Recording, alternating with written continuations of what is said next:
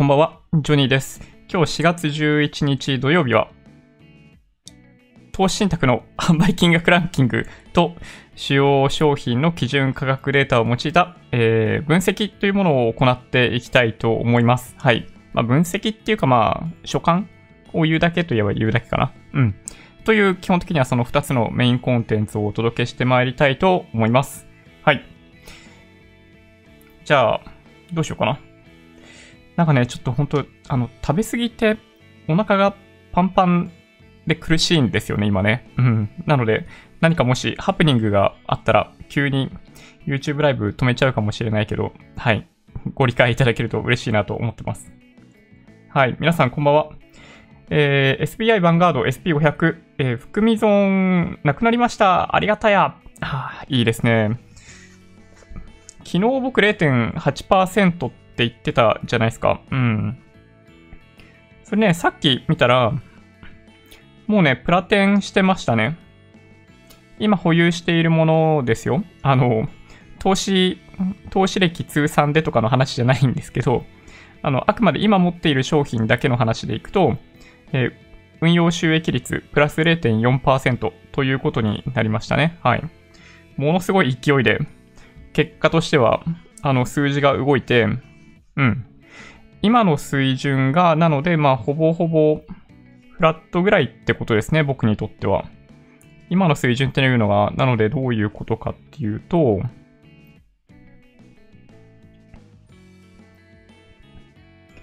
まあ、あくまで目安でしかないですけどね。日経平均で言うと19,500円。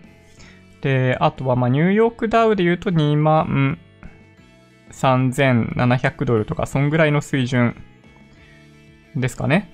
っていうところが、そういう意味でいくと、まあ、僕のちょうど今の保有している資産からすると、まあ、プラマイゼロのラインに来るところなのかもしれないですね。はい。なるほど。まあでもね、ほんとね、良かったですね。うん。ちなみに、まあ一番プラスになっている割合が大きいのが、えー先進国株式ですね。EMAXI Slim 先進国株式が、えっと、一人で、うん、あの、圧倒的な割合で数字を叩き出してくれてますね。うん、現実には。それと、えっと、まあ、あんまり意識的に買ってたわけじゃないんですけど、先進国リートも、あの、結構いい感じになってましたね。そっちはね、そこまで金額は入ってないんですけど、うん、割合的には案外悪くなかったですね。うん。ちょっとね、意外でした。うん、気がつけばかなり良くなってるっていうやつですね。まあ、その辺のお話もちょっとしていけたらいいのかなと思ってたりします。はい。で、一応ね、1週間を、まあ、ざっくり振り返ってみると、まあ、その前の週が、まあ、ちょっと残念な感じだったたんですよ。あの、2週間前がものすごい長い陽線だった。で、その後1週間前、先週は、また、陽線1本出た直後にまた陰線出ちゃって、もしかしたら、やっぱりその前の週につけていた、いその最安値、最安値じゃないな、この一連の流れの中での最も安い水準まで、まあ、顔を覗きに行くんじゃないかみたいな感じしたんですけど、はい。今週実は、はい、非常に強くって、まあ、再び上昇ですね。その2週間前の終値よりも高いところで終わってるんで、なんか、かなり見た目としては良くなってるかなという気がします。まあ、そんな1週間でしたね。やっぱり各国中央政府の経済対策っていうものが、まあ、影響してきているというか、実体経済に影響はないですよ、今のとこ。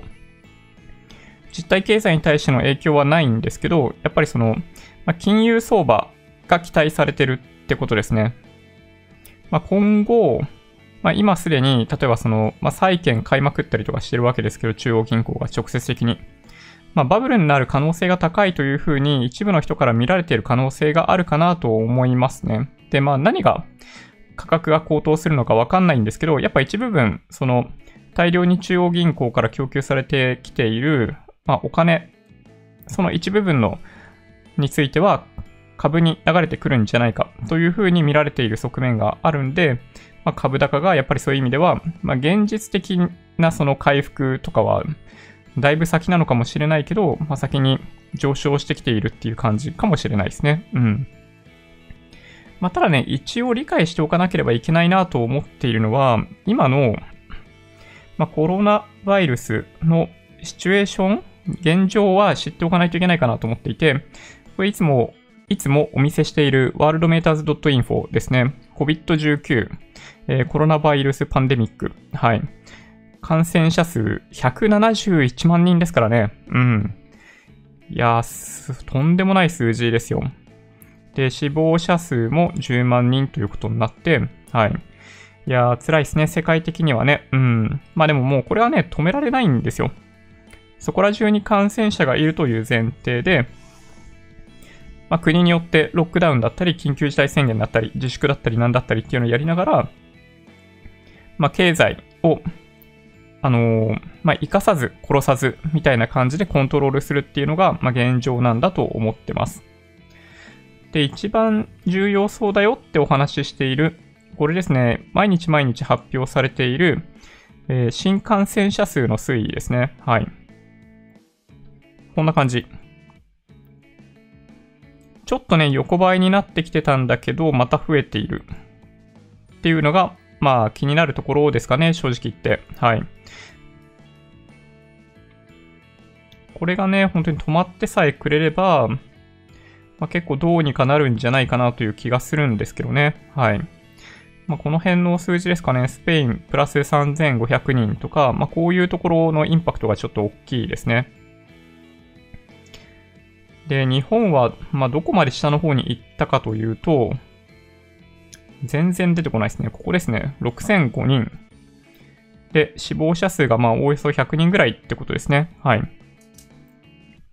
で、一応今んとこ、まあ1%ないし2%ぐらいが、えっと、死亡してしまうというふうに言われているので、まあ大体、まあ半分ぐらいしかもしかしたら検査してないのかなっって感じですよね。だとしたら。うん。まあわかんないですけどね。はい。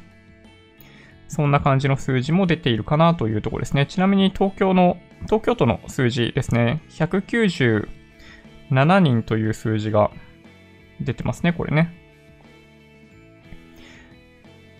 非常事態宣言始まったばっかりなんで、まあ、急にこの数字が減るということはなくて、1、2週間ぐらい経った後に減ってくるんじゃないかなっていうのが期待されているわけですね。はい。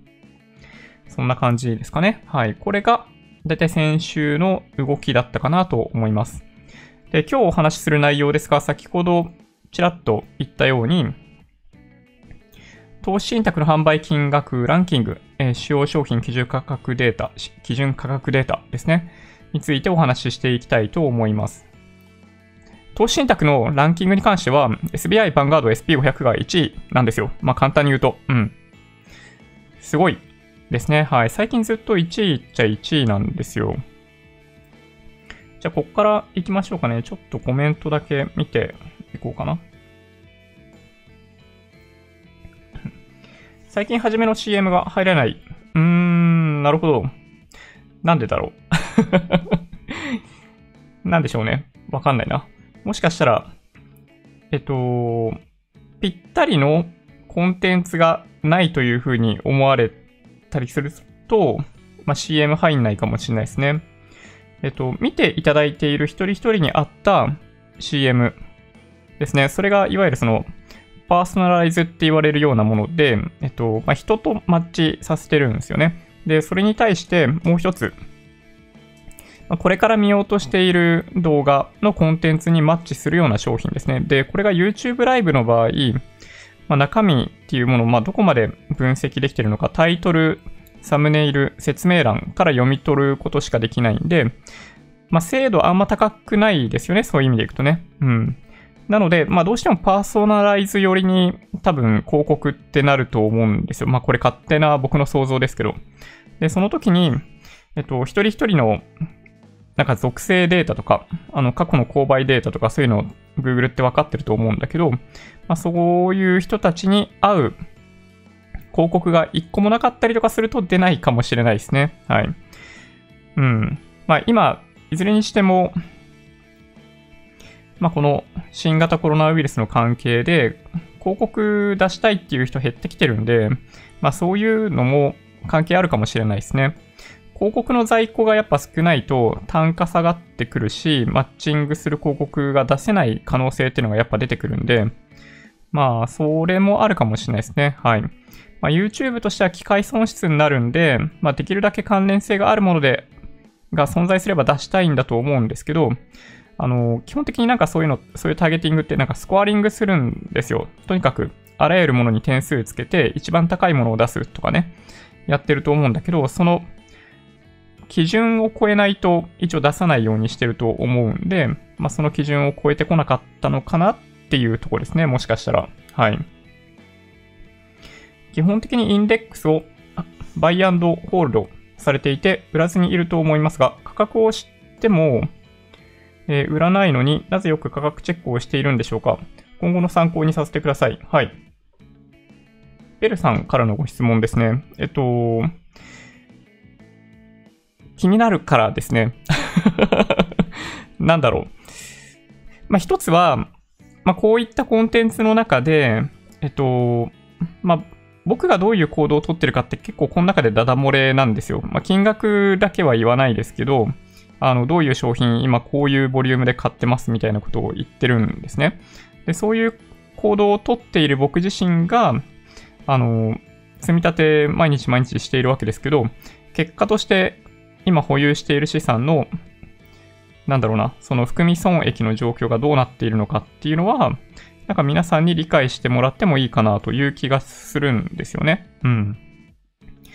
で、やっぱりなんか、まあ、どんなに進めたり、おすすめとかしていても、なんか本当にそれってうまくいくのかどうかとかね、よくわかんないとこあるじゃないですか。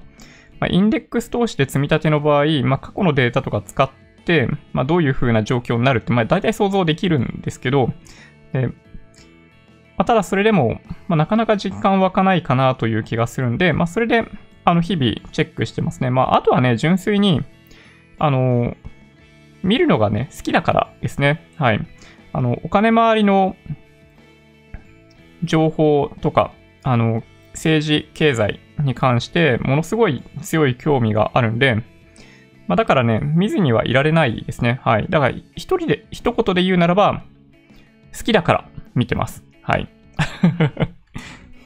なんかね、お金が好きっていう感じではなく、どっちかっていうと、なんかその、世界の経済とマーケットとかとのなんかその結びつきあの、点と点が繋がっていく感じっていうのが、うん、面白いなと思ってるんで、まあそれで、まあ、主要なニュースの解説をしていたり、あの、毎日のマーケットの情報を配信したり、っていうことをやってますね。はい。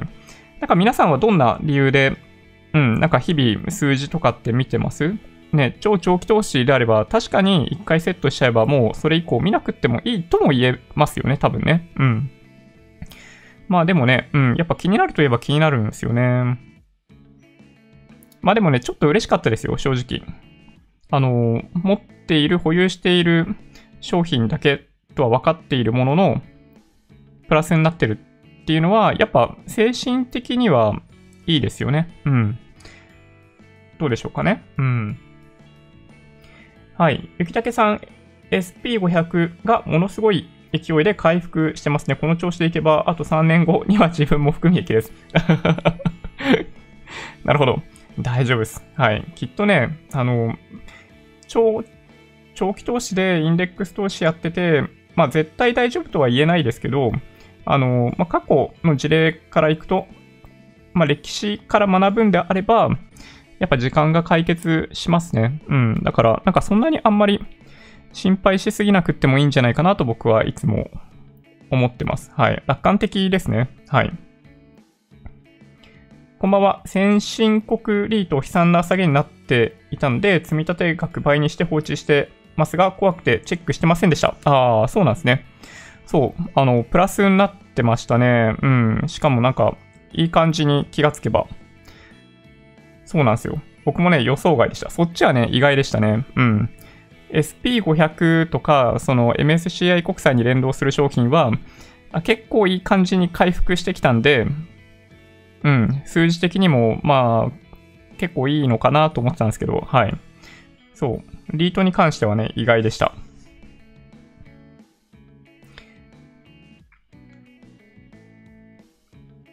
そうですね。私は CM ありました。ああ、やっぱ人による感じですよね。うん。いろんなもん見すぎってことか。もしかしたらブレてるかもしれないですね。YouTube からすると、どんな人なのか理解できなくなってるかもしれないですね。はい。ヴァンガード SP500 ですかね。4月1日購入、毎日チャートを見て、えー、見てしまいます。米国 ETF も購入。ああ、なるほど。まあでもいいですよね。4月1日って、うん。やっぱ今年始めた人って、そういう意味では、あの、多分数年後振り返ると、すごいいいタイミングだったねって言える可能性が高いんじゃないかなという気がしますけどね。はい。まあこれもあくまで歴史から学ぶとすればってことですけど。そうですね。はい。そうですね。確かに。コットンテールさん、3ヶ月で復活してくれたら、ね、嬉しいですよね。うん。お、いいですね。藤本さん。含み損マイナス8%だいぶ減ってきた。ああ、いいですね。うん。ね、どんどんどんどん、やっぱ、日々状況変わってきてますね。マサイさん、かなり株価は戻ってきましたが、今後の消費の落ち込みがどう効いてくるかが、しょうどう効いてくるかでしょうかね。うん。どこかの国が医療崩壊で農産物や物流に影響が出て治安の悪化がさらに拡大、再生産されると、え、やはりスタグフレーションが怖い。そうですね。うん。今日映画見ちゃいます。映画見ちゃいました。あの、ネットフリックスの、あの、コンティエイジョンでしたっけ？うん。はい。まさにね、今の世の中を表現しているかのような映画ですね。あれはね、本当に。まあ、あんな感じになるかもしれないですね。うん。ワクチンパターンだったらああなるかも。で、1年ぐらい続くっていうのは、本当に、そうなのかなって気はしますね。ね、ワクチンだった場合、治療薬じゃなくってワクチンだった場合、みんな、ね、接種しないといけなかったりするんで、うん、ああいう感じなんか本当に、行列ですよね。はい。なんかその、ワクチンの待ち行列みたいなのはすごいリアルですよね。はい。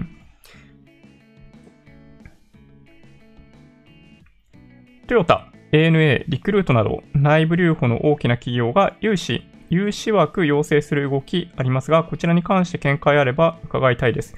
あこれは、えっと、一応僕の理解ですけど、あの、なんだろうな。借りやすい時に借り得だと思いますね、基本的に。はい。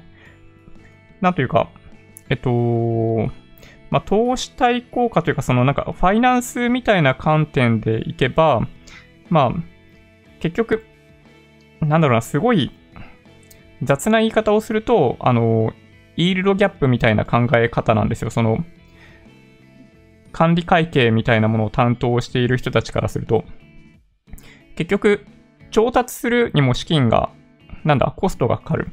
あの、市場から調達する方法もあるし、社債として調達する方法もあるし、普通に銀行から融資してもらうっていう方法もある。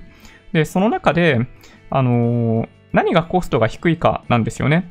で、企業によってなんですけど、もちろん、えっと、そのコストが低いうちにできるだけ、あの、融資枠、あの、出しといた方がいいという考え方は、あの、どっちかというと合理的だと思いますね。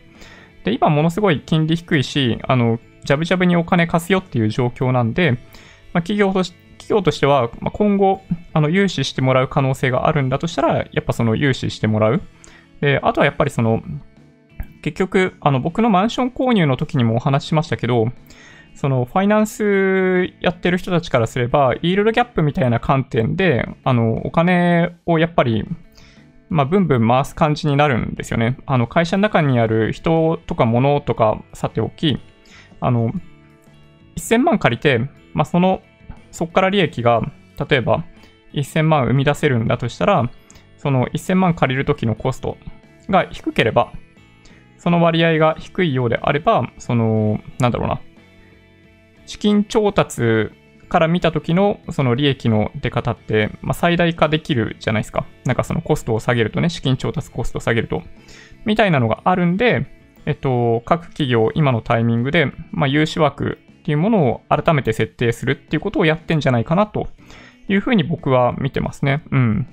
まあ、だから、なんだろうな。まあ、もともとキャッシュすごい持ってた人たち、今もちろん強いわけですけど、えっと、お金借りたいって思っている企業に関しても、あの、今はどっちかというと絶好のチャンスというか、っていうところはあると思いますね。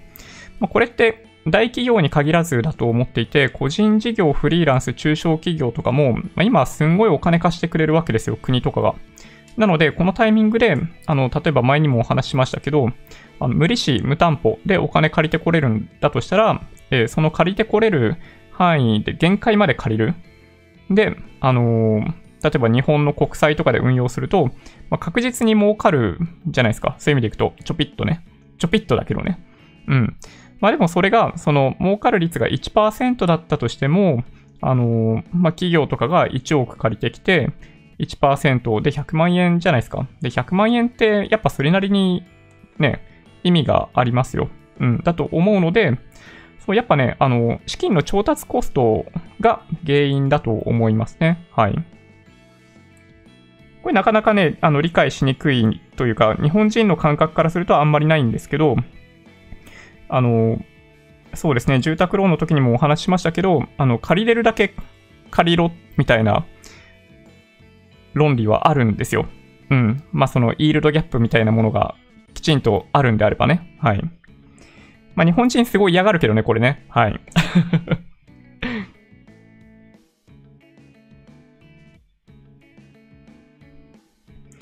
そうですね。投資って楽しいですよね。経済は面白い。ああ、そうですね。僕もね、ほんとね、そう思いますね。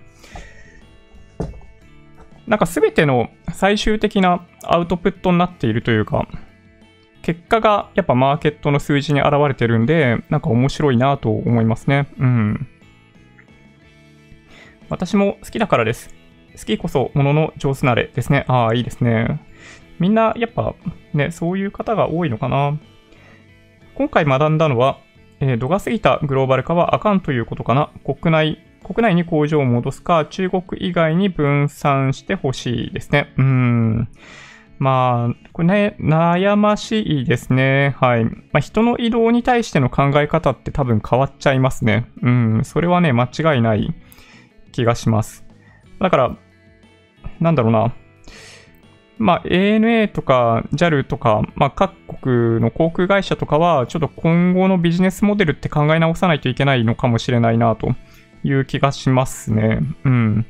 まあ、人と人が会うとかね、人が移動することの重要性ももちろんわかるんだけど、えっと、この1年間で、ものの考え方多分変わりますよね。うん。という気はしますね。そうですね。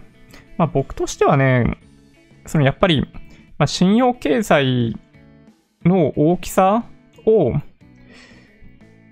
なんだろうな、実体経済に対してのその信用経済の大きさっていうのがちょっと大きすぎるがゆえに、まあ、前からお話ししているそのコンピューターがやってる取引、アルゴリズム取引みたいなものの影響をマーケットがものすごい受けやすくなっているっていうのが、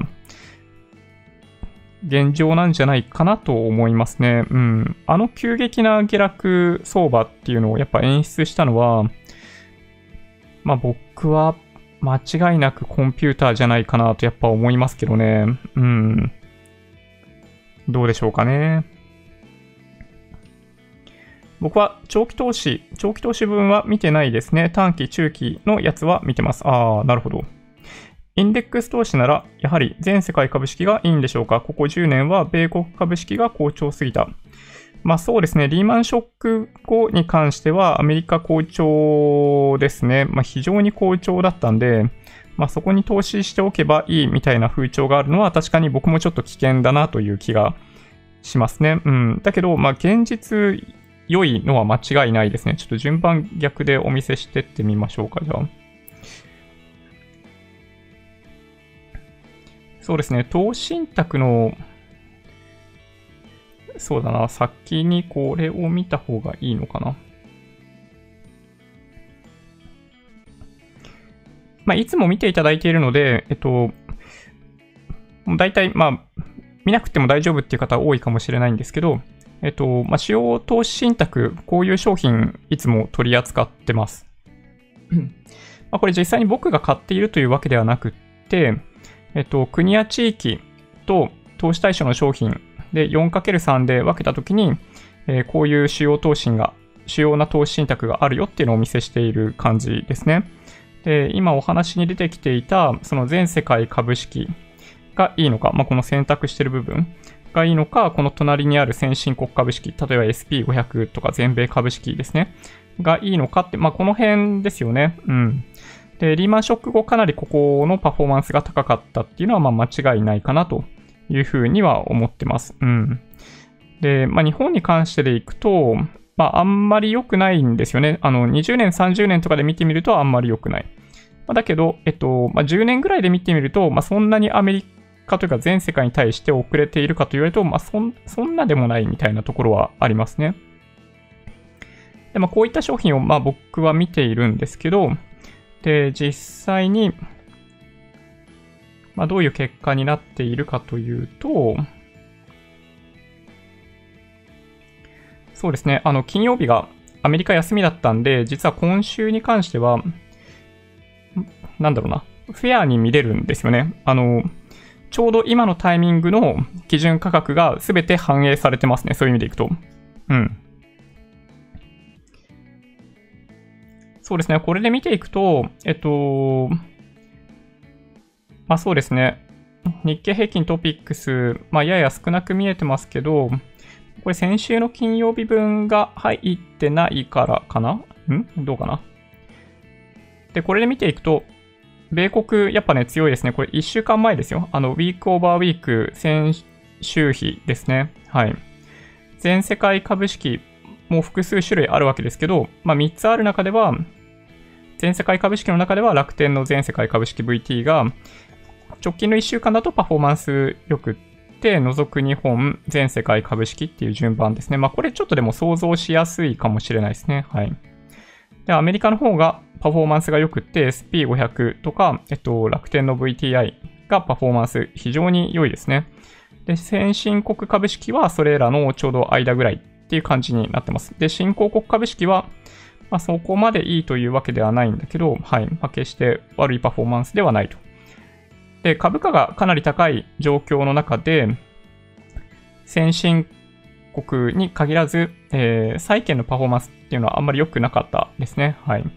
全世界債券とか国内債券はそうで、で新興国債券に関しては、あの、株と逆の動きをするわけではないので、どちらかというと、あの、新興国の株式に近いような動きをしてますと。で、リートですね。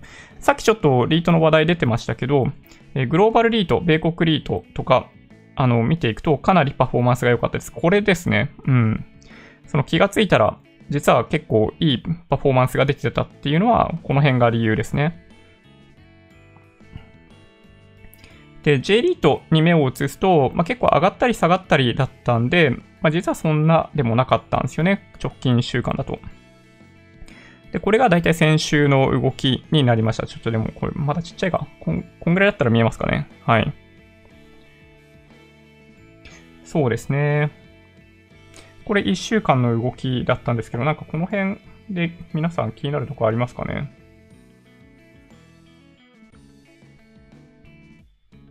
そうですね、森健さん、ジョンソン、ジョンソンジョンソンが圧倒的に含み益あるので嬉しい。あー、ジョンソンジョンソンはね、なんか、いい会社ですよね。うん。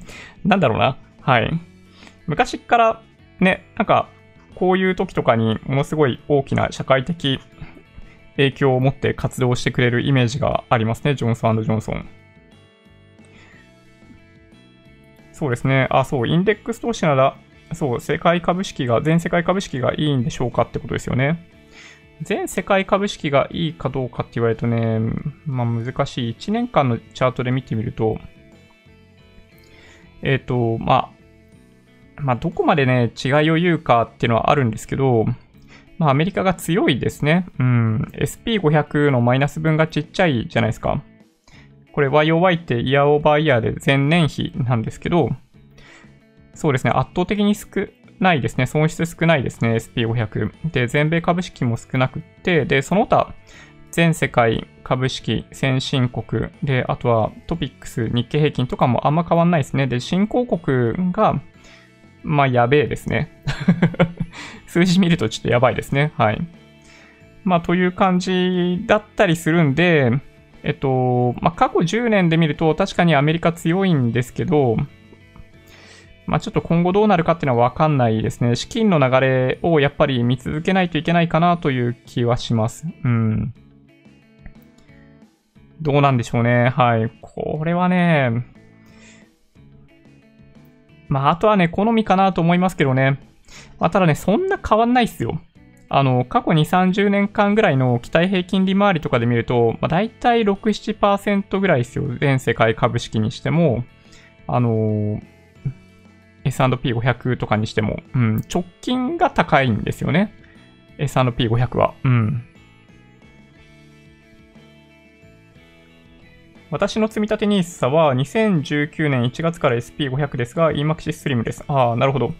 まあいいですね。はい。まああんま変わんないんで、えっと、信託報酬、その0.01%とかそういう単位での違いは、なんかもう、結果にほとんど影響しないと、まあ、するといえばするんですけど、気にする必要はないかなと思いますね。うん。乗り換えるようなことはする必要はないんじゃないかなと僕は思います。はい。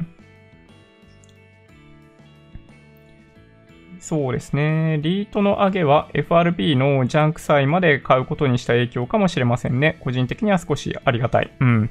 そうですね。はい。僕もね、そう思いますね。えっと、それっていうのが、こっちか。えっと、昨日もちょっとお見せしてたやつですよね。このチャートがいいかな。このこれ海外の、まあ、ETF とか、まあ、SP500 ナスダック指数も入ってますけど、えっと、まあ、国や地域とか、まあ、主要商品の、まあ、先週比のチャートで見たときに、このリートの上昇がかなり高いんですよね。これ20%ぐらいあるのかなこれですね。はい、まさに。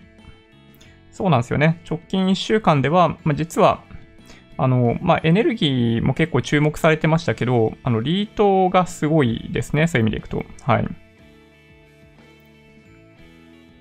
そうなんですよね。で、ヴァンガードの ETF で存在している商品でいくと、あの、不動産ってないんですよ。だからね、ここに現れてないんですけど、多分、そう、実は、そのセクターが最も買われていたみたいな感じかな。そうですね。そんな感じかな。ユナイテッドヘルス、違う、ユナイテッドテクノテクノロジーズですね。はい。すごい上昇になってますね。これ、恐ろしいぐらい上昇してますね、これね。うん。こんなことってある？っていうぐらい、めちゃめちゃ高いな。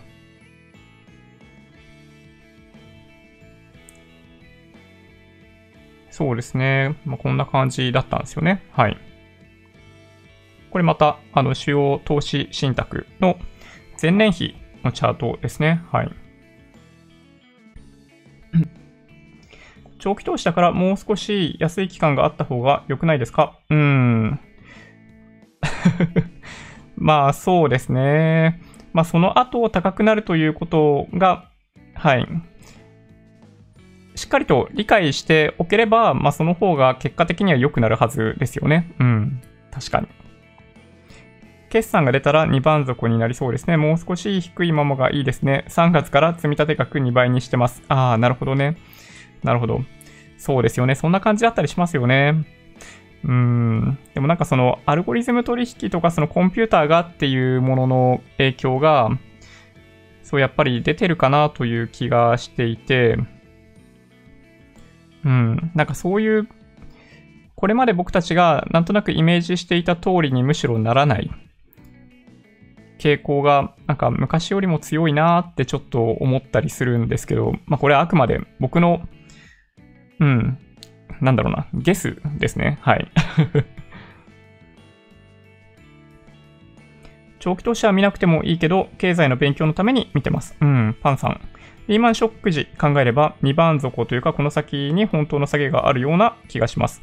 まあみんなね、結構それを意識してますよね。うん、本当ね、その可能性あると思いますよ。あの、わかんないですね。はい。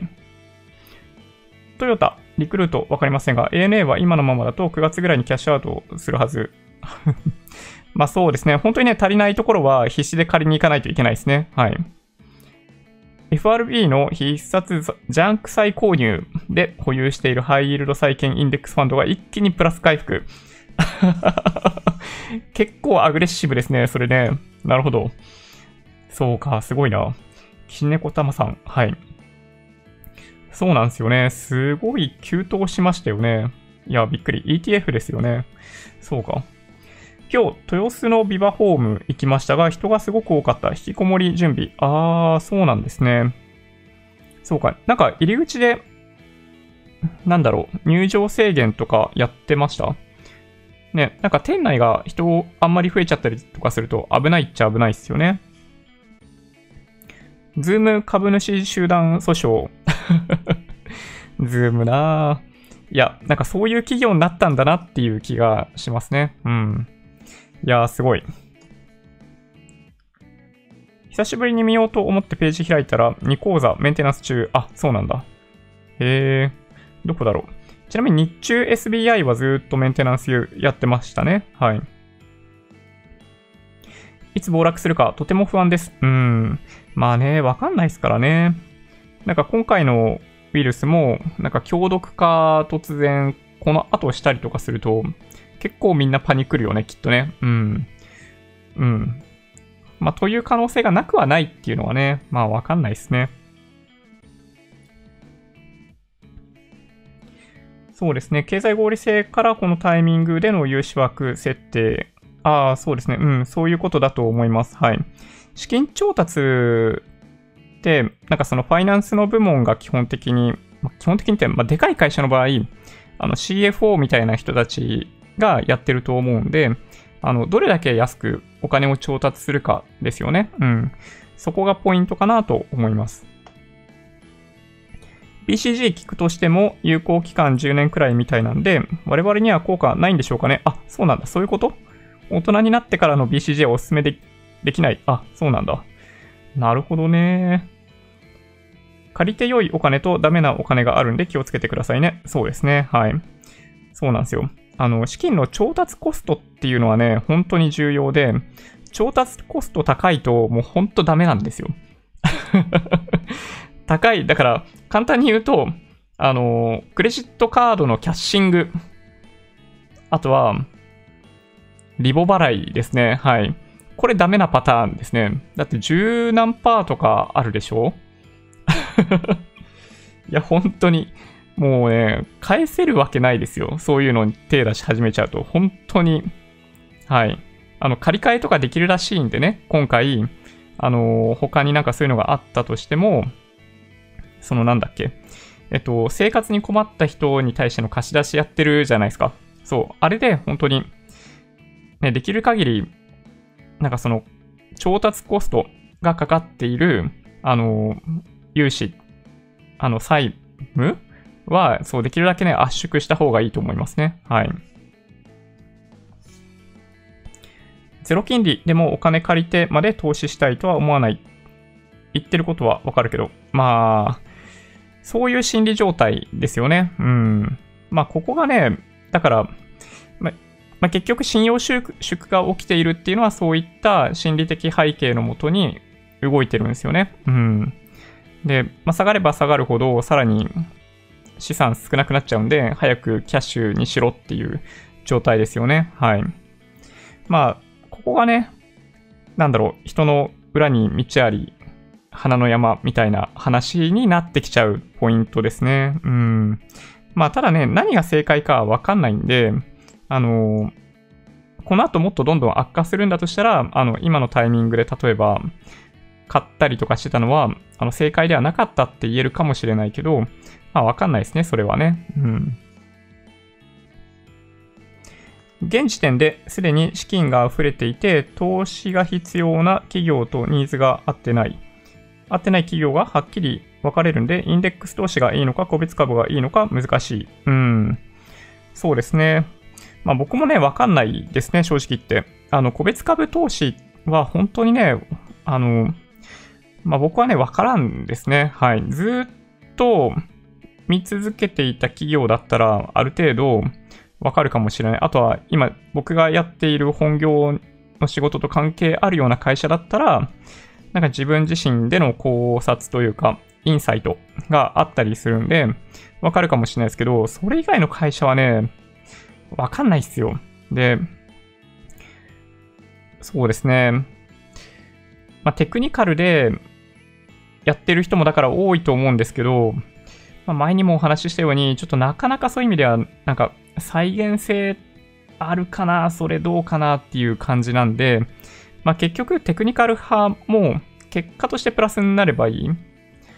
だからまあ勝率はさておき、あのーまあ、プラスになればいいっちゃいいんだけど、ちょっとね、それがね、できるかどうかって言われるとね、ちょっとね、わかんないで、で、すごい精神をすり減らしながら、ものすごい時間かけて、個別銘柄の企業研究をやって、その結果になるぐらいんだったら、なんか平均点ぐらいをインデックス投資で取る方が、なんかコスパがいいなっていう気がするんですよね、僕はね。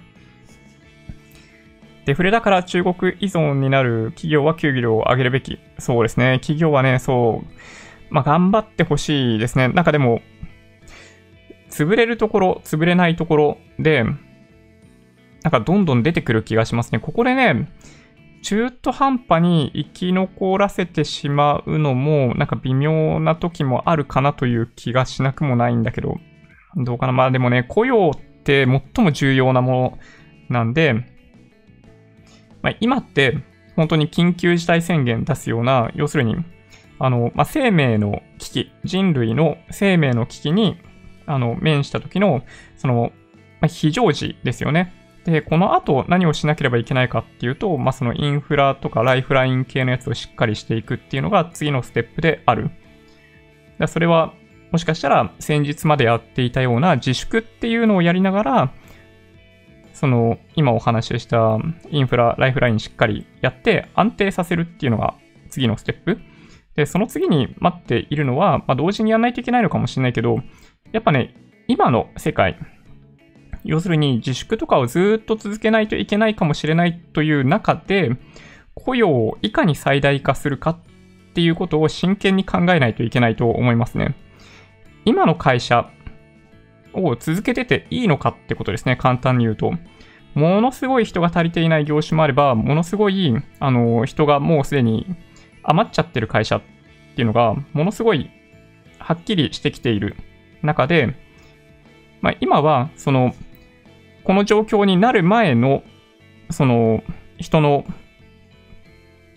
なんだろうな。その前の、その企業の構造の中で、そのさ、割り当てられているじゃないですか、人がある種ね。なんだけど、今の、そのアフターコロナの状況に合わせた、その人の配置っていうものに移行していかないといけないんですよね。じゃないと、そう、一部分はものすごい人が足りないし、一部分はすごい人が余ってるしっていう状況っていうのは、あの、効率悪いし、あの、ゆくゆくはやっぱりその失業っていうものにつながっていく。で、あの、失業率をいかに下げるか、で、雇用をいかに最大化するかっていうことが、景気を上げていく上では最も重要なことの一つなんで、まあ、今お話ししたように、まあ、非常時の対応をまずやって、インフラ、ライフライン系のその生活を安定させるということをやる。あの、30万の件とかももちろんそうですけど、で、その上で、雇用を最大化する。その人の配置とかも含めて、その、リロケーションというかなんかそういうことをやっていくっていうのを、これ、まあ、勝手に僕の想像ですよ。僕の想像ですけど、あの治療薬、ワクチンができるまで1年かかる、もしかしたらね。で、その間にこの3つが行われていくんですよ。なので、世界はなので変わっていくと僕は思ってるんですよね。どうかな？わかんないけどね。はい。WHO あちこちと喧嘩してるけど、彼らは本当に何と戦っているのか分かっているのか。えっと、彼らは自分たちのポジションを守るために戦ってるんですね。はい。V 字回復だと安心感ありますけど、資産を増やすという意味では物足りない。そうですね。はい。まあ間違いないですね。銀行員です。融資をイケイケどんどんでも、それでも融資できない先にはできない。銀行なんてそんなもんです。飛躍しますが、バブルが来ると考えてます。ああ、そうなんですね。間違いなく。ちなみに以前、インスペクター Z という漫画をお勧めさせていただいたものです。あー、読んでない。ちょっと待って。ちょっと待ってください。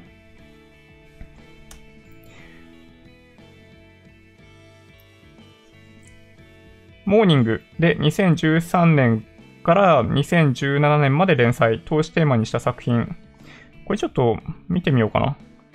ありがとうございます。あの、結構ね、すいません。なんかいろいろレコメンド皆さんからいただいているので、なかなかね、そうですね。なんかね、今もね、本溜まっちゃってて悩んでるんですよね。あの、進撃の巨人、まだ読めてないんだ、俺。そういう漫画かよって感じですよね。えー、インベスター Z。21巻までですかね。そうか。これ見てみようかな。はい。カゴに入れときました。はい。ありがとうございます。ちょっと楽しみですね。はい。まあ僕もね、あの、バブル来ると思いますね。まあさっき言ったから、さっき言いましたよね、僕ね。はい。何かはわかんないですよ。何バブルかはわかんないけど。うん。日本は医療分野で躍進できないですかね？薬とか医療器具。うーん、どうでしょうね。富士フィルムどうかな？富士フィルム、ちなみに今週、日経平均構成銘柄で最も下落率が大きい銘柄ですよ。富士フィルム。免疫は一般的に約10から15年ぐらいで亡くなりますが、ほとんどの場合、知らない間に感染して免疫が更新される。おー、なるほど。結果的に一生を持つ人も決して珍しくはありません。逆に、異常に綺麗好きが感染したり、免疫が強すぎるために、自らの体を傷つけ、結果的にショック死。あー、なるほど。そうなんですね。なんか日本人がやっぱ海外行くとみんなことごとく体調を崩すのって、なんかその、なんか免疫系にやっぱり、ま、問題があるというか、綺麗すぎるからなんですかね。ちょっとこれわかんないですけど。そうですね。免疫、免疫、うんうん。リートはここまでの下げすごかった。うん、ですよね。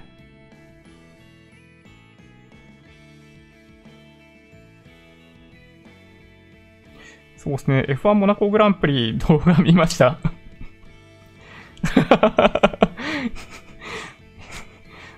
トンネル抜けた後の試験員めっちゃショートカットしてる。バレました いやもうね、どうやってタイムを縮めたらいいのかわかんなくって、で、とにかく、あの、コース側に語りに乗っかってれば、あのー、警告とかあんま出されないんですよ。あのゲーム。いや、そうなんですよ。いや、もうね、難しすぎるよ、あれ。ちょっとね、びっくりするぐらい難しい。いや、本当に。ちょっとね、もっと、うん、練習しようと思いました。次はね、あの、カナダグランプリですね。はい。東証リート指数。えー、本当の中身を知ってれば投資はしないでしょう。ああ、そうなんだ。まあ、一時的な利益得る分には。ああ、そうなんですね。東証リート指数はね、なんか僕もなんかそんな感じのことを、あの、去年ちょっとお話しして、で、中身がやっぱりよくわかんないっていうことと、その、まあ、いわゆる、利回り配当利回りが、なんか、不動産投資にしてはちょっと低いっていうのが理由で、あの時売ったんですよね。はい。難しいですね。これはね、ちょっとね、僕もね、まあ、一個一個のリートを見ていくと、まあ、うん、まあいろいろあるもんね、確かにね。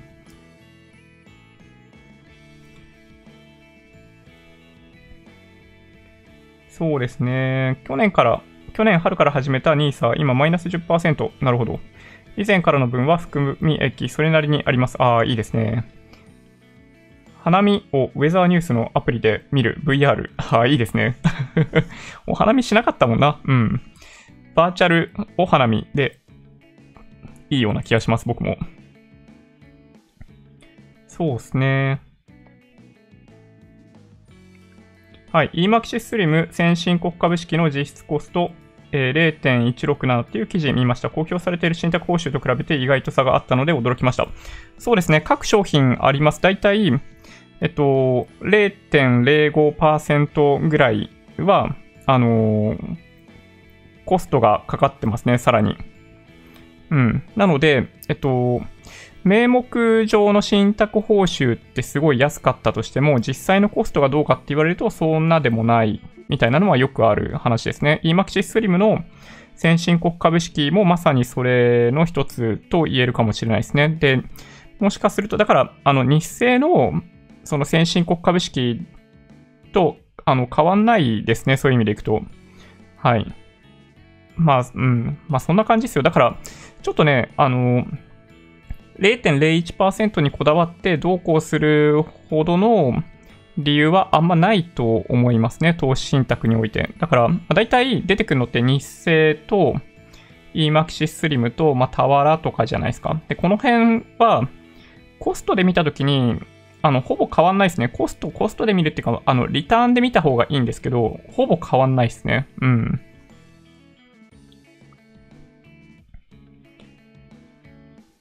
そうですね。アルゴリズムと日銀法に翻弄されるんで途方に暮れます。ああ、そうですね。確かに。日銀法もね、海外勢からいつどの時間に購入するっていうのが、ね、バレないように、なんかちょいちょい買うタイミング変えてるっぽいですもんね。うん。インド、インドネシア、どうなるでしょうね。どうもバングラディッシュがやばい気がする。新興国、どういう風に対処していくべきかっていうのが、焦点に移ってきてますよね。うん。いや、そうなんですよ。あの、止められないんじゃないかという風に見られてますね。新興国で。で、これがやっぱり先進国においては、例えば落ち着いて、あの、まあ、自粛に戻す。で、海外の渡航とかもできるようになるっていうのが、まあ、できるかもしれないんだけど、そういうフェーズに先進国同士だったら移行できるかもしれないんですけど、結局、なんかその感染の広がりって、あの、どんどん時間とともに変わってきてるわけですよ。これね、どこだったかな？えー、っとね、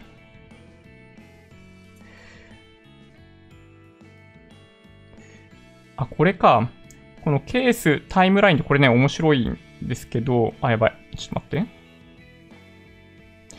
周りの変な広告出ないようにしないといけないんだけど、これね、時間とともにこうやって変わってきている。これ今色がどんどん変わってきてると思うんですけど、こうやって感染広がっていく中で、えっと、アットの方で新興国の感染が広がっていくんですよね。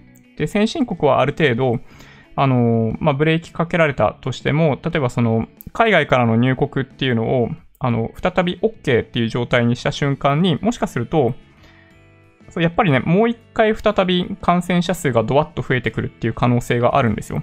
で、これが僕が前からお話ししている、あの、ロックダウンとか、この緊急事態宣言とかを、まあ、1ヶ月、2ヶ月やって数字が落ち着いたとしても、決して前の生活に戻れるわけではないと言っているのがこれですね。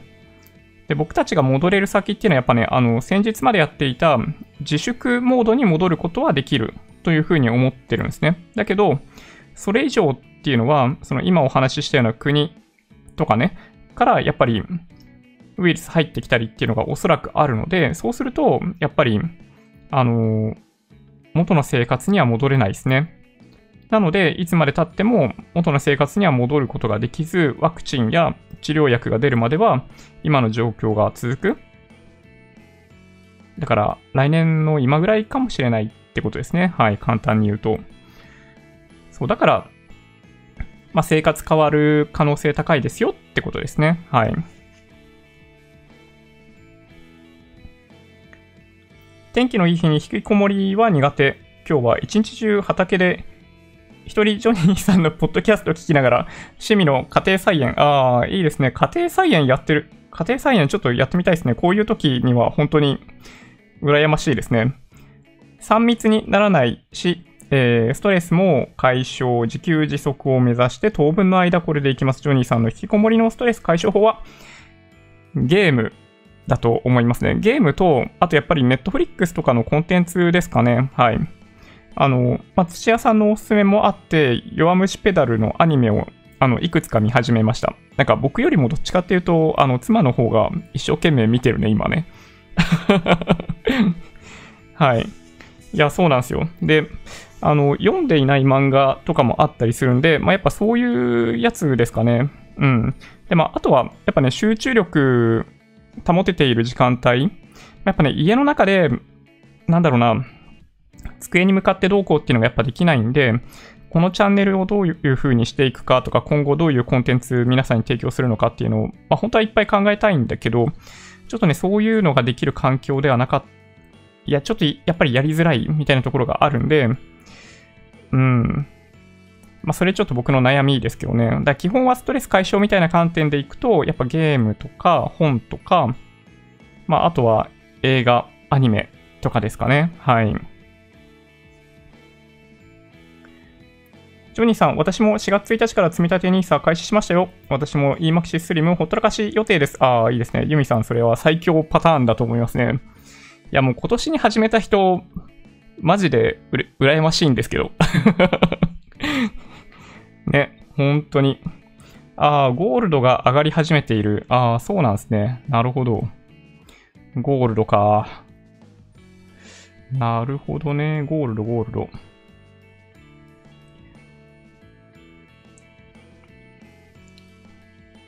ああ、本当ですね。ゴールド。まあ、これ先物。まあ、これって、まあ、ちょっと、まあ、数字だけなんでお見せしてもしょうがないんですけど、1週間前と比べて4%ぐらいプラスになってますね、確かに。なるほど。ゴールド強いですね。こうやって見てみると。あの、1年間でプラス33%ぐらいかな。なるほどね。さすがですね。はい。有事の金。うん。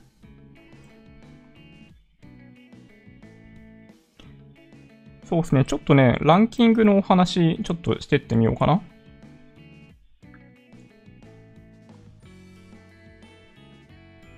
よ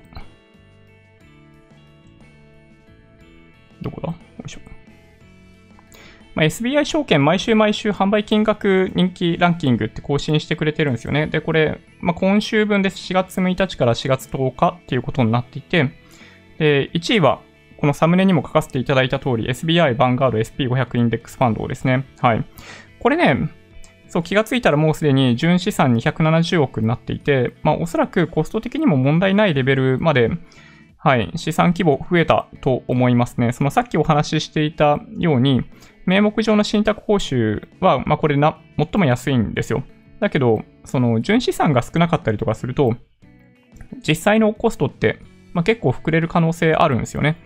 なので、まあ、当初どうかなと思ってたんですけど、もうこれぐらいの規模になってってんだったら多分問題ないんじゃないかなと。まあ、さほどそんなに他の、例えばその EMAXI Slim の SP500 と比べてこっちの方がコストが高くなるみたいなことには多分なんないんじゃないかなと思ってますね。はい。本当に、まあ、この辺の商品は、あ、多分ね、すごいいい商品だと僕は思ってますね。うん。まあ理由は簡単で、まあ、SP500 という投資対象ももちろんそうなんですけど、あの、SBI とバンガードがやっている、バンガードの基本的には VOO を買ってるだけだと思うんですけど、まあ、0.03%なんですよ。ETF そのものの、あの、信託報酬は。で、SBI とバンガードが共同でこの商品開発して、まあ、SBI はだから、これ単体で別に儲ける必要がないので、まあ、コストを限りなく下げるっていうことができてるんですよね。で、名目上の信託報酬はこれ税込みですけど、0.0938%というふうになっていて、まあ、非常に、まあ、いい商品、まあ、いい商品っていうのは何かっていうと、まあ、僕の投資に合っている商品である可能性が高いかなと思ってますね。で、それが何かっていうと、例えば、積立 NISA とかそういうので使っても問題ないってことですね。だから20年とか保有し続けることができる商品というものを僕は好んで買うようにしてます。はい。という感じかな？うん。まあこれね、基準価格1万で始まるん、始まってるんですよ。なので、えっと、まあ、この商品が蘇生されたタイミングからでいくと、今、マイナス5%ってことですね。はい。こんな感じ。まあ、だいぶ戻ったよね。だからね、こうやって見てみてもね。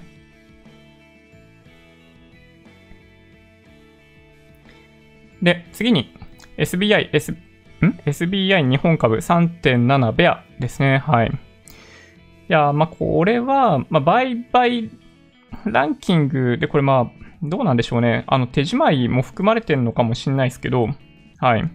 まあ、ブルベアファンドが、まあ、今でも若干残ってますね。はい。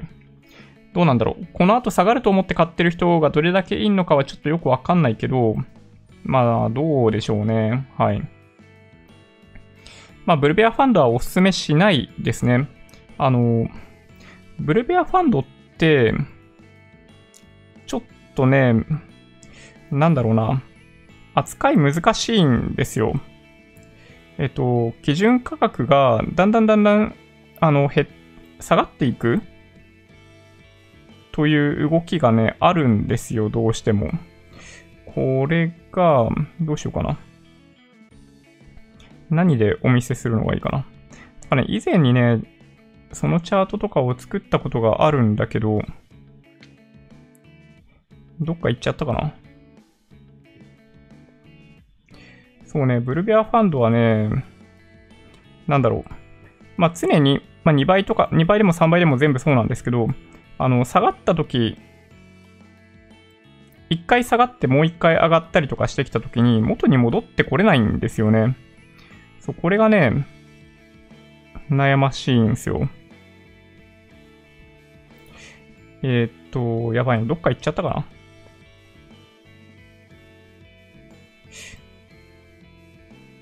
そうっすね。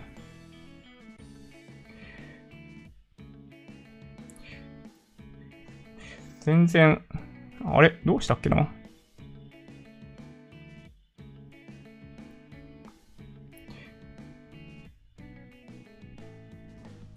かりなんか思い出せないな。どっかの資料には入っててもおかしくないような気がするんだけど。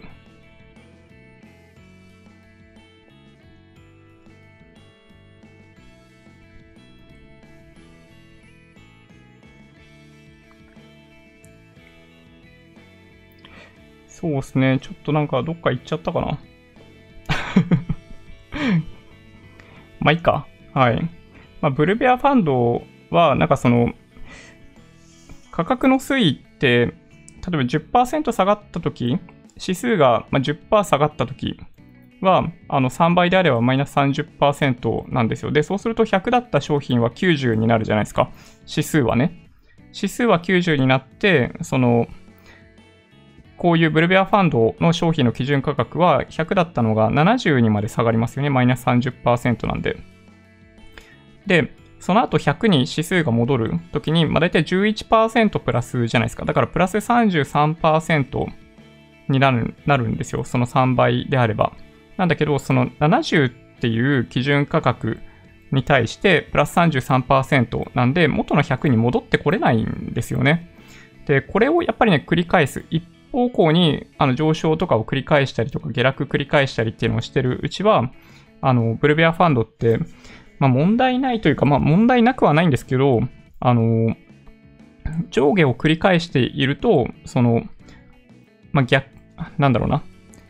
マイナスの複利効果って、まあ僕勝手に言ってるんですけど、が効いちゃって、あの、どんどん基準価格が下がっていくっていう特性があるんですよね。なので、あの、ブルベアファンドは、うん、あんまね、持たない方がいいと思いますね。投資信託で買うような商品じゃないと僕は思うんだけど、でもね、ちょっとね、よくわかんないんだけどね、売れてんだよね。うん。ちょっとね、うん、これね、まあ、ETF で買って短期で売り抜けるんだったら、なんかわからなくもないんですけど、投資信託でそれやんのかなっていうのはね、ちょっとね、よくわかんないですね。僕はね。はい。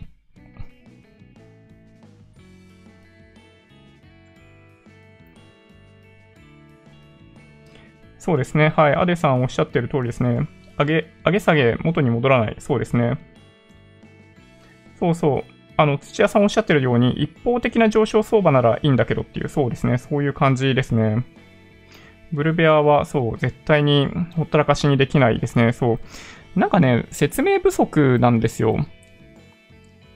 これね、証券会社の闇だと思いますよ、僕は。でも今、ちょっとね、どういうことになってるのかわかんないですけど、信託報酬って0.9%とかあったりとかして、で、今は手数料かかってないですけど、なんかね、前はね、手数料も取ってたりとかしたんですよ。だから、多分、証券会社からすると美味しい商品だったと思うんですよね、ブルベアファンド。でもちろんなんかその想定以上のプラスマイナスがあるっていうんで赤字でこういうの出したりとかしてるんだけど、やっぱりね、それでもまあ、あんまみんな見ないじゃないですか。うん。だから、ね。まあ、こういう商品はね、僕は存在しなくてもいいんじゃないかぐらいに思うんだけど、ETF さえあれば十分じゃないかなと思ってしまうんですけどね。で、3位ですね。はい。日清の外国株式インデックスファンド。これが MSCI 国債で、EMAXIS SLIM の先進国株式。これ6位に入ってるやつと同じですね。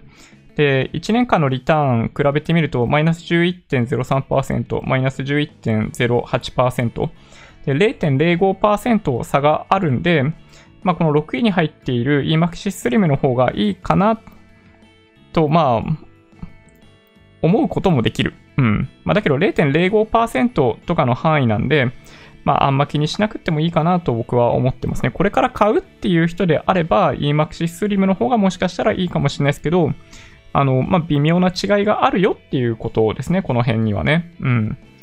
MSCI 国債っていう、その、基準、なんだ、ベンチマークに関しては、本当に、あの、日本向けの商品で、えっと、これね、あの、主要ベンチマークのところにあるんですけど、これ MSCI ワールドっていう指数があるんですよ。で、こっから日本を除いたのが MSCI 国債っていうインデックスなんですね。で、これはやっぱり基本的にあの日本国内向けで、この MSCI 国債に連動している商品プラス日本の商品っていうものを、まあ、持っててもらうっていうことを想定して、まあ、用意されている感じですね。で、まあ、最も人気のある商品の一つだと思うので、えー、純資産の規模とか見ると、えー、145ミリオンだから1450億でしょ、こっちが。で、こっちも820億っていう、まあ、とんでもない金額ですね。はい。という感じ。うん。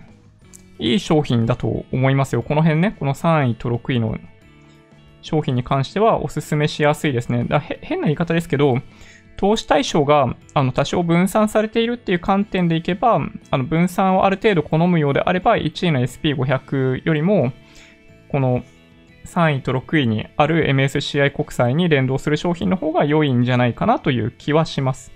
まあ、ただね、この辺選んでも、6、70%はアメリカなんですよ、投資対象。だから、あの、あんまね、そこまで劇的に大きなパフォーマンスの違いがあるかと言われると、まあ、そんなにはって感じですかね。まあ、ただ、それでもこの今5位に入ってますけど、EMAXI SLIM 先進国株式に関しては過去1年間のリターンがマイナス7.12%なんで、まあ、おおよそ4%ぐらい差がありますよね。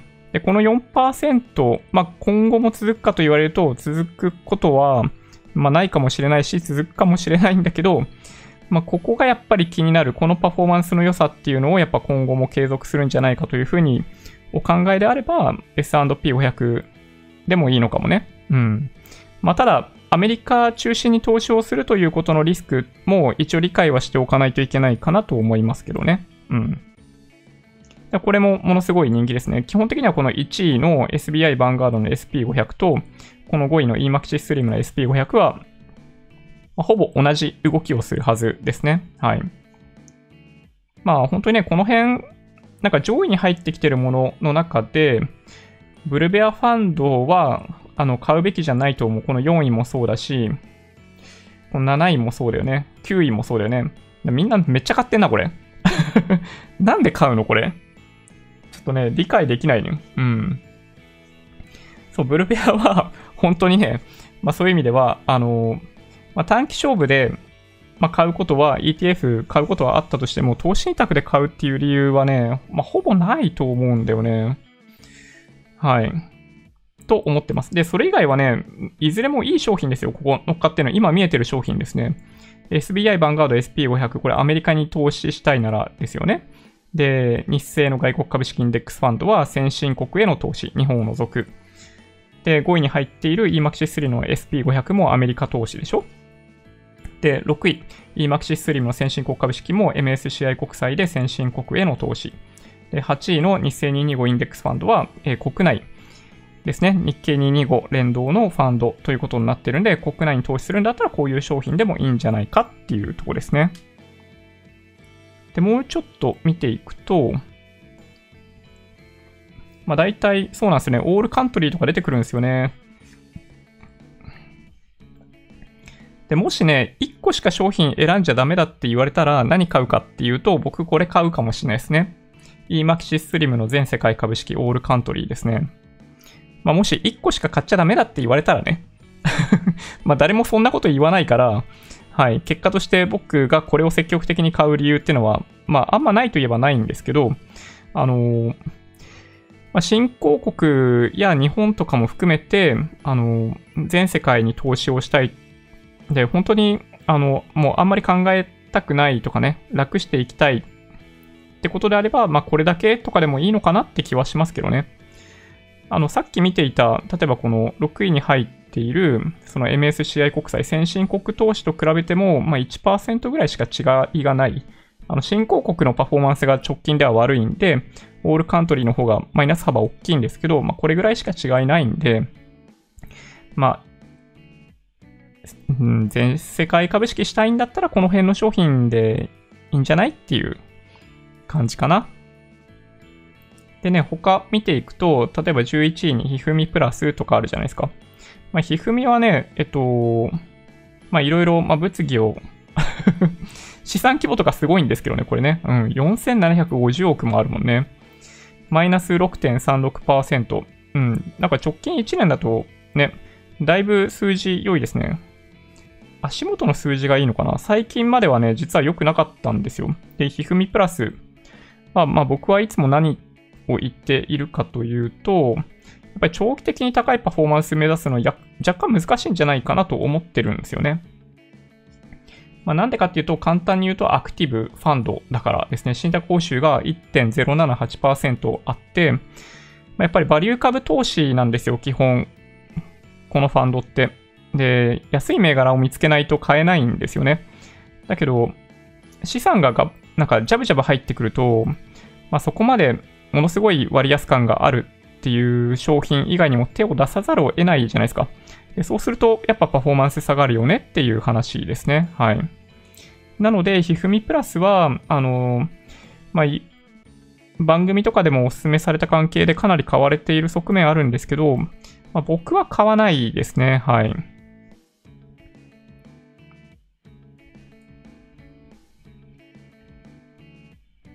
そうですね。で、12位、あの、ナスダック100、しかもこれ2倍レバレッジだったかな？プラス4.11%ですね。はい。すごいですね。うん。ナスダック指数の上昇がすごい大きいんですよ。あの、リーマンショック後、何が一番上昇したかっていうと、ナスダック指数ですね。インデックスとか見ていくと。で、レバレッジかかってるんで、信託報酬0.99%とかで高いんですけど、えっと、1年前と比べた時に一応プラスになってるみたいな感じですね。まあ、ただね、今後も高い伸びを続けるかどうかっていうのはよくわかんないんで、まあ、ナスダック指数については何とコメントしていいのかは、なんかわかんないなという感じはありますけどね。ただ、その世界が変わるってさっきお話ししてたじゃないですか。で、その時に、あの、IT の世界はやっぱりどっちかっていうと、あの、脚光を浴びる側だと思うんですよね。うん。だから、まあそういう意味では今後も下がりにくいし、上昇しやすいという可能性はあるけどね。うん。まあ、ただこの12位に入っている商品に関してはレバレッジかかってるんで、レバレッジかかってないやつがね、あったはずですよ。うん。そっちを選んでもらう方がいいかもしれないですね。ナスダック指数に投資したいなら。うん。で、あとは13位、EMAXIS SLIM バランス8、8資産均等型ですね。8資産均等型の8って何かっていうと、えっ、ー、とですね、選択していくと、どこだ ?1、2、3、4、5、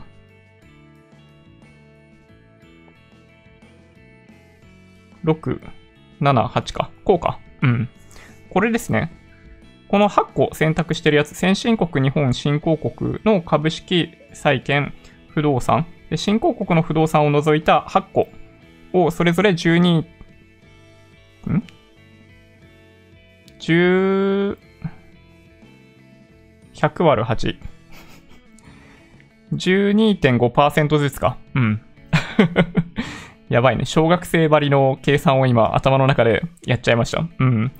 ふう、危ねえ。間違えたらマジで恥ずかしいね、これね。という感じですね。はい。なので、そういう割合で投資をしたいっていう方にとっては、あの、悪い商品ではないかなという気はします。うん。まあ、ただね、その割合って、えっと、新興国とか多すぎ？とか、あの、そういう問題あったりするんで、僕は買わないですね。はい。まあ、ただね、なんか、結構人気あるんですよ。うん。どうなんだろうな。ね、パフォーマンスで見たときにも、まそんなに、なんか、そんなにってか全然悪くないですけどね。例えばこういうオールカントリーって、だから、本当の意味でのベンチマークになるんですよ。だこれよりも、パフォーマンスが悪い商品買いたくないっていうのが、まあ正直なところ、商品を選定している立場からするとね。うん。なので、まあこういう 0. 違うな、9.68%ってまあそんな悪くないのかもしれないですけどね。うん。まあ、オールカントリーのこの12.07%よりもパフォーマンス悪いのが何かっていうと、まあ、多分、あれですよ、リートとか新興国ですね。はい、過去1年間っていう観点でいくと。まあ、だから、まあ難しいな。だこっからはね、わかんないですよ、逆に。うん。新興国にお金がジャブジャブ流れていって、すごい急騰していく可能性もあるといえばあるんで、あの、過去がそうだったから未来そうなるかというのは別の話ですね。はい。そうですね。だからこの14位に入っている J リートオープンとかは、えっと、13.34%とかマイナスになっている、まあ、わけですけど、まあ、たまたまそうだったって感じですね。はい。毎月分配型なんでね、あの、長期投資に向かないんですよ。そもそもこの商品に関してはね。だから J リート購入するにしても、あの、再投資型にしてもらった方がいいですね。ベンチマークはこれ、投資勝利と指数ですね。はい。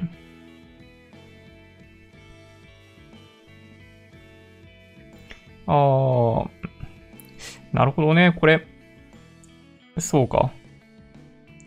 ベンチマーク投資勝利と指数配当込み、配当込みなんだけど、毎月配当するんだ。毎月分配型なんだね、これね。分配金ずっと80円ずつ出てるけど、ね。そういう感じなんだね。で、あとは多分、あの、今の状況だから、これが、この上位20位に入ってくるんだと思うんだけど、UBS 原油先物ファンドですね。みんなよう見つけますね、こういうのね。ETF 結構皆さん取り上げられたじゃないですか。ね、原油に関してね。そう、だけど、ね、投資信託で見つけ出すんですね、みんなね。うん。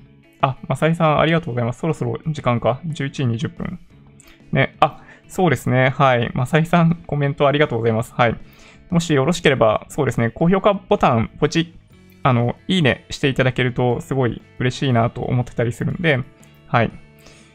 ちょっとだけ僕のやる気につながったりする可能性が あるので、はい、ポチッとしていただけると嬉しいですね。はい。ちょっとじゃあ話し続けますけど、UBS の原油先物ファンド、もうこれ、行くんすね。すごい。ベンチマーク、何か。えー、これちょっとよくわかんないな。ブルームバーグ CMCI 指数、WTI 原油指数、WTI 原油指数なのかなこれ。どうなんでしょうね。ちなみに信託報酬は1.074%ということになってますね。うん。いや、すげえな、この動きが。いやー、そうですね。ちょっとなんか怖い感じがするけど。まあでも、動きがややマイルドに見えるのは僕だけかな。WTI の原油先物の価格って、例えばその20ドルから28ドルぐらいまで動いた時って、プラス30%とか40%なわけじゃないですか。そういう動きにはならないんですね。これど、どういう、何をやってんだろう。世界の代表的商品指標を表す UBS ブルームバーグ CMCI 指数の WTI 原油指数に価格が連動する上場投資信託を中心に投資を行います。ああ、なるほどね。これ実際に何買ってんのかよく見た方がいいですね。うん。目論見書とか見ると多分どの ETF 買ってるとかって書いてあると思うんで、それ見た方が良さそうですね、これね。うん。いや、でもね、ほんとね、みんなよう見つけますね、こういうのね。原油安いってやっぱみんな思ったんだね。いや、すごいね。うん。原油にロマンがある。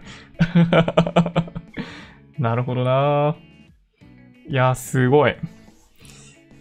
結構怖いけどね、コモディティ、ね、まあだから、まあ僕一回も買ったことないんですよ、こういうのね。うん。はい。16位。楽天全米株式インデックスファンドですね。はい。これさっきちょっと取り上げていった、まあアメリカですね。SP500 とどっちがいいですかってよく言われるんですよ。で、一応ね、過去1年間だけで見ていくと、SP500 はマイナス7.12%。で、全米株式 VTI でいくとマイナス9.46%なんで、SP500 の方がまあ、過去1年に関してはパフォーマンスが良かったって感じですね。はい。まあ、これもね、あの、よくご質問でいただく商品の一つですね。あの、有料商品だと思います。SP500 はアメリカの大企業500社を投資対象にしてるんですけど、えっ、ー、とですね、この US トータルマーケットインデックスっていうまあ、投資対象はアメリカなんですけど、あの、より小型株まで含めた形の投資ですね。はい、を行う場合には VTI の方が、まあ、向いているかなと。まあ、ただね、SP500 ですでに500社あるんで、なんかまあ、それ以上は僕はあんま分散する必要はないんじゃないかなという気がしなくもないですけどね。はい。信託報酬は0.162%となってますね。はい。あ、でもね、すごいいい商品だと思います。この辺ね。うん。直近でとにかく人気があったのは、この VTI と、あの SP500 なんですよ。うん。はい。で、悪いの出てきましたね。はい。EMAXI SLIM 新興国株式インデックスですね。そう、1年のリターンマイナス20%で、これが全世界株式の低いパフォーマンスの足を引っ張ってる感じですね。はい。そうですね。で、ちなみにね、新興国株式に投資をしたいんであれば、僕はですよ、SBI の新興国株式インデックスの方をおすすめしますね。ちょこっとだけそっちの方がパフォーマンスがいいんですよ。だけどなんか、ランキングだとこっちの方が上なんですよね。うん。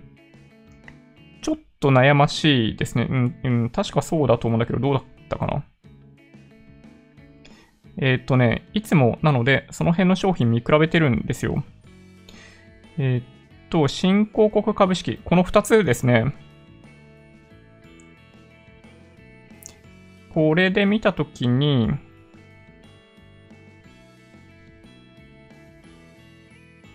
あ、でもそんなことないのか。まあ、期間によるのか。うん、って感じですね。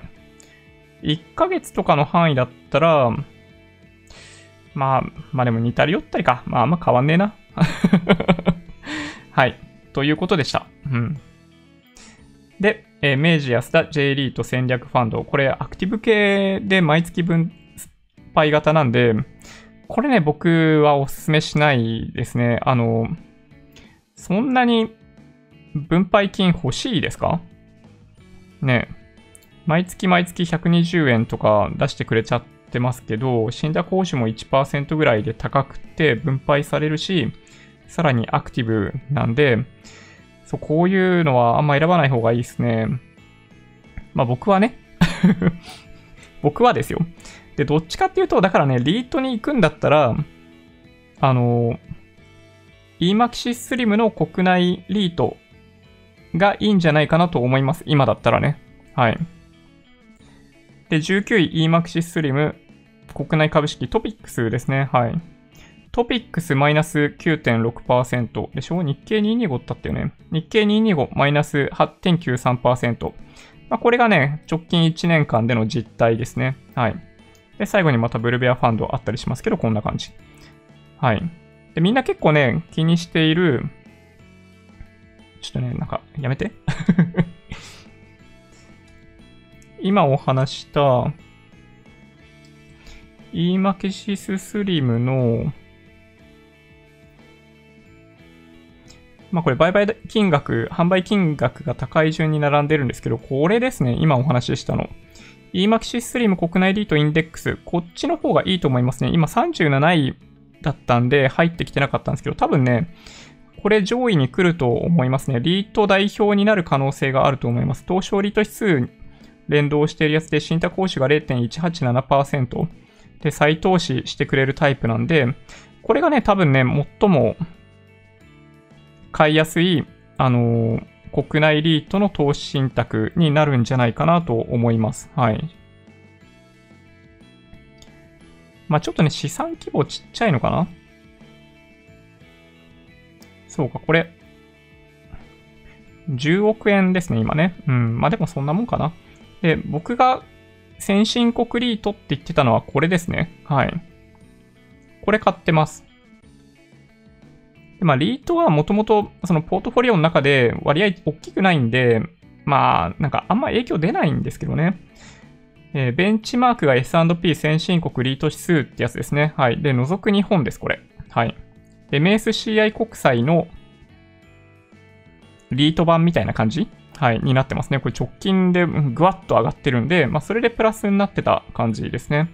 で信託報酬がマイナス0.22%、再投資型みたいな感じですね。で、この商品も多分、先進国リート代表になっていくんじゃないかなと思いますね。多分、今あんまり知られてないんで、あの、これできてからあんまり経ってないんで、あの、控えめなんですけど、まあ、徐々に、あの、順位上げていくんじゃないかなという気がしますね。この国内リートと先進国リートに関しては。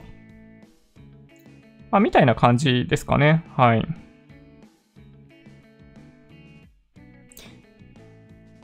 どうでしょうか。ちょっとなんか時間が遅くなっちゃったんで、そろそろ終わりにしないといけないといえばいけないんですけど、はい。あ、いいね押しました。ありがとうございます。8資産1個は微妙。うん、ちょっとね、その、あのポートフォリオがいいのかって言われると、ちょっと僕は何とも言えないですね。原油冒頭して石油王のドヤ顔見たいですね。自分も iPad Pro 買えるくらい仕込みますよ。いいですね。なんか、儲かってなんか買うっていいいですね。いい消費行動につながりますね。そうやっぱね、株が高くなってる時ってみんな消費しやすくなるんで、そう、やっぱ株高は正義だと思いますね。基本的にはやっぱ上がってほしい。はい。同じく原油にかけてますか？かけている。ちょっとドキッとしますけどね、そう言われると。今回の下げでもなんとかプラス、コツコツ積み立て。ああ、いいですね。今でもプラスだったら結構安い時にちゃんと仕込めてるんですね。うん。今だって WTI って23ドルぐらいですよね。安い時20ドルぐらいだったんで。いや、素晴らしい。あ、マキシーさん、スパチャありがとうございます。レッドブルレーシング移籍記念、犯行なら勝てたと思います。あ、なるほど。犯行ね、確かに置き場所なくって、まあ、やや困困るというか、今そうだから買う買うに買えないんですけど、あの、F1 ライフチャンネルさんとか見ていると、なんか良さそうですよね。めちゃめちゃ楽しそうじゃないですか、あれ。うーん。いや、すげえな。なんかもう、あの人、なんかいいね。いや、なんかもう、ああいうオタク気質がある人、僕、なんか大好きですね。うん。どんどん、まあのめり込んでいくタイプ。だって、今僕が使っている、その、なんだ映像キャプチャーデバイス、その ATEM mini を、あの、F1 ライフチャンネルさんも使っているみたいだし、そう、いろいろね、あの、気になるんですよ。まあ、音声に関しては、あ、まあそうね。だから、まあちょっとコメントというか、なんかそういうのした方が良かったのかもしれないですけど、はい。僕はね、だから ATEM mini の音声入力は使ってないんですよね。うん。いやー、本当に。ハンコンね。まあ次のね、あの、カナダグランプリからはもうちょっと良い成績出せると思います。はい。あ、でもね、そうだ、思い出した。あの、アルファタウリのユニフォーム欲しいなと思ったんですよね。アルファタウリ。アルファタウリ F1。売ってんのかな今？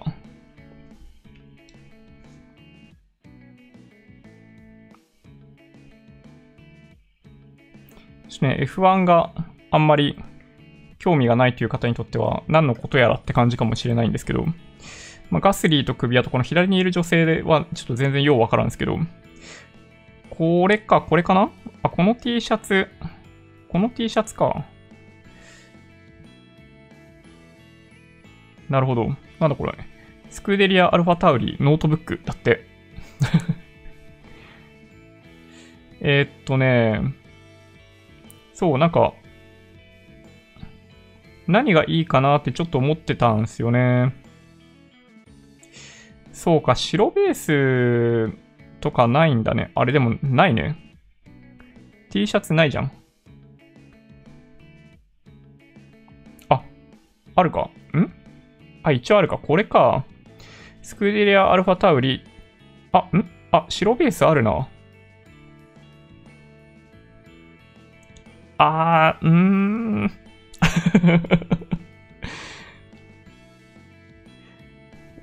なっこ悩ましくない？なんか。いやー、迷っちゃうな。これでもいいけど、まあ、これすぐわかるもんね。何着てるって。これか、40ユーロ。あ、でもここれがいいかなこのなんか、ね、ポロシャツ64.9ユーロ、だいぶ高くなるけど、これかなんかかっこいいかもしれない。なんか締まりがある。シャープに見えるかな、これ。まあ、これでもいいんだけど、ちょっとね、このなんか、チームロゴのところがちょっと気になるななんか、これもね、なんか若干バランスがあんまり良くないような気がして っていう、なんかもう、全然超絶今まで話してきていた内容と関係ないですけど、そう、なんかね、あの、F1 のイベントがま全然ないといえばないんで、ちょっとね、今年、ね、どうしようかなと思ってたんですよね。うん。いやー、悩ましい。マキシーさん、そうですよね。オタじゃなきゃ、ああいう界隈でプロとして生きていけないと思います。ね、確かにね。いやー、でもね、ちょっと羨ましい、羨ましいというか、まあ、うん、難しいな。ね、すごい大変なんですよ、絶対に。もうあれね、本業でやるって、まあ身を削ってるわけですよ、どう考えてもね。そう、だから、いやね、憧れある。うん。正直言って憧れある。そう。自分が本当に好きだと思っているところで、あの、仕事ができる幸せって絶対にあるはず。だから、そう、あの、正直言うと羨ましいと思っている。で、昔の僕は本当にそういう意味でいくと、チャレンジとはかけ離れている生活をずっとしていたので、もう本当にね、あの、自分の人生をきちんと、きちんとそういう意味で自分がやりたいことを選んできたかって言われると、ほとんど選んでないね。あの、曖昧なんですよ。深掘りしてない。うん、そういう意味でいくと。で、まあ、直近はね、だいぶそれができるようになってきた。あの、30歳ぐらいから、ね、今の会社に入るっていう選択をするあたりぐらいからは、結構そういう思想に変わりつつあるんだけど、そう、昔全然そういうのなくって、いや、そうなんですよ。本当に自分がやりたいことをやってこれてんのかって言われると、ちょっとね、まあ、微妙ですね、正直言って。そう、だから、あの、まあ、今もう40になるわけですけど、そう、できるだけ自分がやりたいことをやっぱやるべきだなと。で、あの、まあ、だからといって、まあ、今やってる仕事を別に手放す必要性なんて全然なくて、そう、できそうだったらやればいいし、てか、なんだろうな、やり始めることのコストって今かかんないじゃないですか、あんまり。YouTube にしても何にしてもそうですけど、そう、だから、あの、できる限りのことを、まあ、今やってって、あの、いけそうだったら変えればいい。まあ、ぐらいの感じですね。うん。まあ、今ってそういう発想の人多分ね、多いよね。本業をやりながら自分の趣味もできるだけあの深掘りしていって、まあ、将来それで食えたらいいなとかね。うん。だってあの、結構ね、見ていただいてる中にもね、そういう人いるんじゃないかなっていう気がするけどね。はい。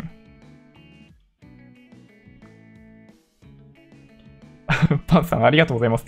ジョニーさん、何着てもかっこいい。いやいや、そんなことはないですよ。報道ステーションなんかあったんですか、え？そうなの？ああ、感染だったんですね。そうなんだ。へえ。いやー、びっくり。はい。あ、伊藤蘭さん。今夜は SBI 証券の画面での解説ですごくよく分かってよかった。ありがとうございました。うん。ちょっとね、画面の表示結構悩ましいんですよね。うん。いやー、ほんと、なんかどういう風にしたらより分かりやすい内容でお届けできるのかっていうのはちょっとね、引き続き考えていきたいなと思っております。はい。ね、F1 系 YouTuber でレースゲームのシーズン戦とかあると盛り上がって楽しそう。そうですね。なるほど。ちょっとなんか、そのテレ朝のニュース気になりますけど、明日からどうなるんですかね？うん。濃厚接触者すごい多そうだけど。ね。まあ、いっか。じゃあまあそんな感じかな。明日何話そうかな。ね。まあいい、まあいいか。明日は明日ですね。うん。じゃあそんな感じで、はい、今日も本当に1時間、1時間半にも及ぶ長い時間お付き合いいただきまして本当にありがとうございました。じゃあ、また次回お会いできるといいなと思っております。なんかね、はい、いろんな話させていただきましたけど、うん、長期投資をする上では、まあ、積み立て投資し続けると、あの、今の僕みたいに、うん、今の水準でも、あの、含み益状態になれたりとかするんで、はい、まあ、今後もね、あの、長期的にはプラスになってってくれるといいんじゃないかなと思っております。はい。